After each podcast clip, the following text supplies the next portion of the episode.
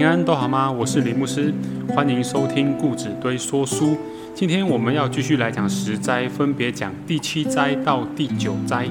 因为第十灾跟逾越节有很大的关系，所以我们留待下次分解。今天的这七八九灾，究竟摩西跟法老王又如何斗法了？上帝在从中又显现了什么样的大能？那法老王的反应又是如何？究竟是怎么一回事？就让我们听下去吧。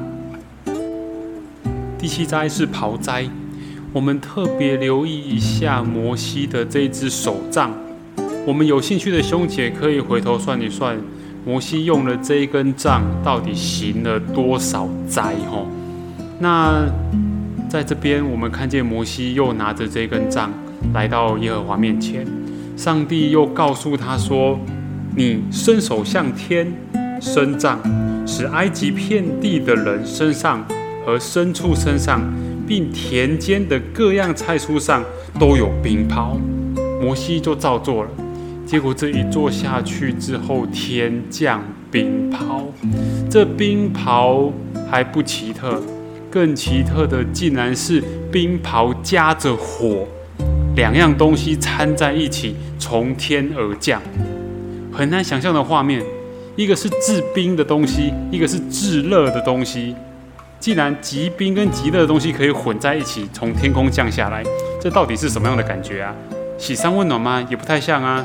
那真的是又热又冰，就很难去形容的一个灾害和刨灾。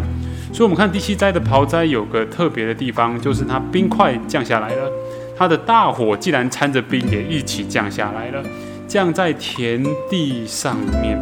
那我们可以看到说，降下来之后，埃及地哀鸿遍野，所有的人和牲畜，并一切的菜蔬都被打坏了，一切的树木也被打坏了。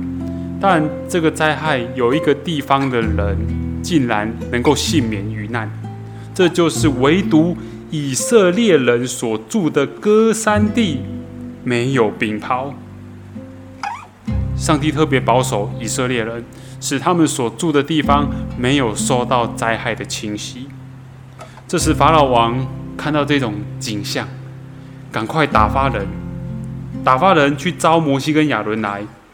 他这一次说：“我犯罪了，我犯罪了。”法老王认罪了。他说：“耶和华是公义的，我和我的百姓都是邪恶的。这雷轰和冰雹已经够了，请你们求耶和华。注意哦，他说我就容你们去，就容你们去敬拜你的神也好，离开都好，不再留住你们。结果摩西对他说：好吧，既然这样子，那我就跟上帝求情，就成就吧。就对他说：我摩西一出城。”一样，我要伸手向耶和华祷告，雷必止住，也不再有冰雹。目的就是这一个，一直在强调的这个，实在的目的就是这个，要叫法老王知道，唯独属耶和华的是是神，要叫你知道，全地都属耶和华。至于你和你的臣仆。我知道你们还是不惧怕耶和华啦，哦，因为我们可以看到摩西其实也晓得，晓得法老王这次讲到底是真心还是假意。这一天才第七灾而已哦，后面还有八九十，所以我们可以就这个结论来看，其实法老王，嗯，哎，这个认罪好像嘴巴说说的。那我们到后面后面还会看到，我们之后再来帮他算。那时天降大灾。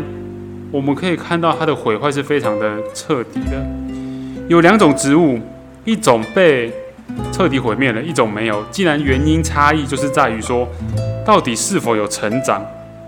我们来看，那时麻和大麦被雷刨击打了，因为大麦已经吐穗了，也开花了，吐穗开花了就被击打。他说，只是小麦和粗麦没有被击打。因为还没有长成，摩西离开了法老王出城，果果真就举手祷告，举手祷告，天也的确就止了，止了灾害。当我们看到这种灾害停的时候，照理说应该哦，好险，感谢主，感谢主。可是在这边我们可以看见法老王跟臣仆们的心态却是又恢复原状了，他又恢复原状了。他看见天的意象止住了，就越发犯罪。他的臣仆都硬着心，法老的心刚硬。又不容以色列人出去了。其实这个上帝早就讲了，正如耶和华借着摩西所说的。其实上帝也知道，又特别吩咐他们去跟他们示警一下，说：“我使他的臣仆的心刚硬，有目的，我要在他们中间显我这些神迹，并要叫你向我。”跟埃及人所做的事情，在他们中间所行的神迹启示，传给你儿子和你的孙子，好叫你们知道我是耶和华。因为在这一灾冰雹灾还不是最终之灾，最后一灾是击杀长子之灾，第十灾。我们下一集会特别提一下击杀长子之灾，跟逾越节，还有。跟之后新约的一些事件有很大很大的关系，跟耶稣也有关系。结果他就跟他警告说，后面还有蝗虫的灾，还有蝗虫灾在等着你们。法老王收到警告了，他的心真的也软了，他就开始跟摩西讨价还价。他说：“好吧，既然你们说要容你的百姓去。”去敬拜神，而且还带着你们的牛羊去。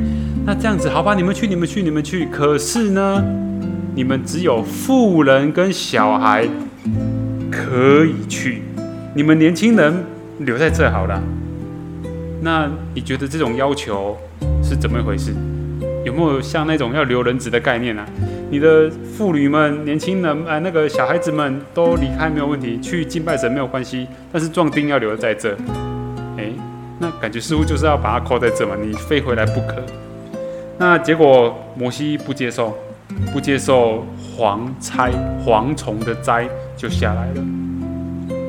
耶和华对摩西说：“你再次向埃及地伸杖吧，蝗虫便随着风，留意，便随着风来，又随着风去。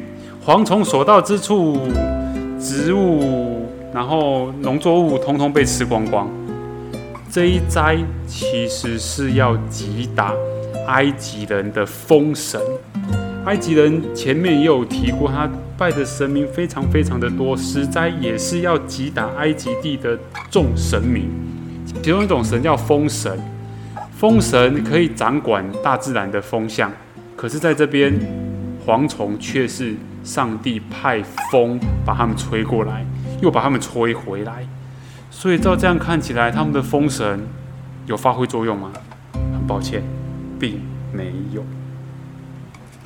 看到这样情形的法老王，又急忙的召集摩西跟亚伦来，又再次说：“哎呦，不好意思，我得罪你们了啊！我又得罪你了哈！现在求你再一次饶恕我吧，然后那个求耶和华你们的神救我脱离这死亡吧。”摩西听到之后，就离开法老王。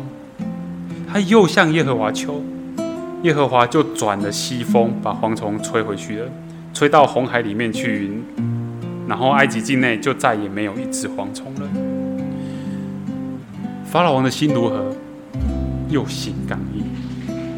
在这边我们会一直看到法老王的心刚硬，法老王心刚硬，最后上帝使法老王的心刚硬。乍看之下，好像是上帝故意让他心刚硬的。其实我们仔细去看，是因为法老王已经打算心刚硬了，所以上帝推他一把，让他更刚硬。在这边也让我们看见，说我们不能怪神，说是神使法老王心刚硬，而是他自己应着景象，所以他往更深的洞里面掉下去了。有时我们要特别留意一件事情，我们在做一些。事情明明知道会撞墙壁，可是我们也听到过来人，或是听到人家的劝诫，甚至看到圣经说：“哎，不应该这么做。”可是当我们还持续去行的时候，撞到墙壁是理所当然的事情，掉到洞里面是理所当然的事情，不能因此而怪说上帝没有救你。我们的心要刚硬，上帝就说：“好吧，任凭你吧，任凭你去硬吧。那我你要硬，我就再推你一把，帮你硬吧。”结果之后受伤的是谁？还是自己？倒霉的是谁？还是自己？有时我们真的很像法老王一样，心刚硬，硬到不得了。而且我们一直在跟神求救，神的确也回心转意了。神一而再、再而三的给法老王机会，可是法老王都没有真的顺服在神面前。终于要来到第九灾——黑暗之灾。我们会发现，他打击的神明越来越大。风，第九是打击打太阳神。